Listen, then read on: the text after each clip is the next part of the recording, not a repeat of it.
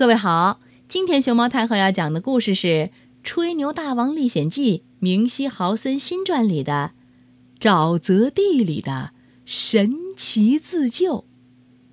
它的作者是奥地利的海因茨·雅尼施和俄罗斯的阿罗沙布劳，邓晶翻译，天津教育出版社出版。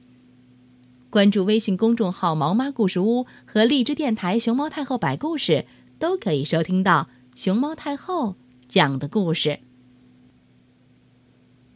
生命中有些时光总是跳跃的如此之快，就好像脚底装了弹簧一样。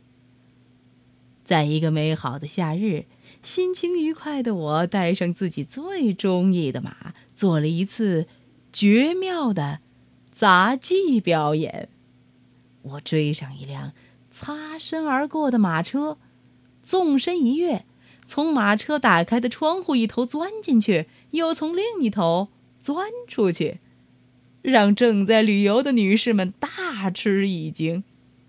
当然，我可没忘了摘下帽子，和善地向女士们：“哦，各位女士好。”还在跳跃中的我，骑着马跳到了迎面碰到的那棵。高大的树上，随手摘下几颗甜甜的果实，然后立即从树干的另一头，咻，跳下来。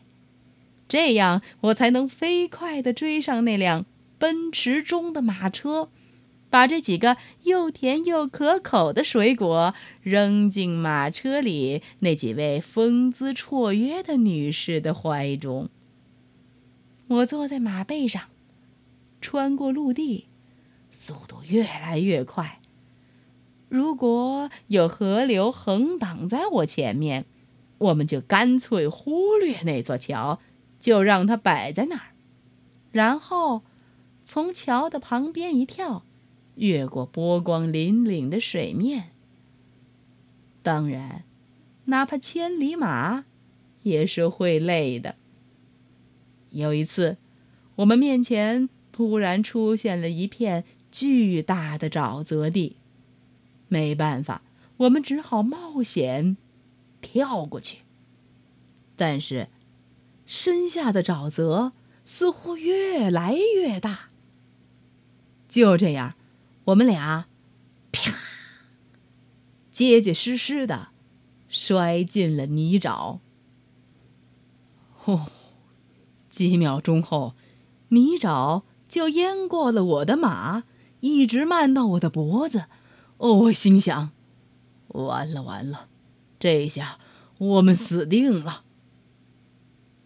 可这时，我突然想到，我那年迈的祖母常常对我说：“有时候，人呐，就是得紧紧的抓住自己的头发。”才不至于掉下去。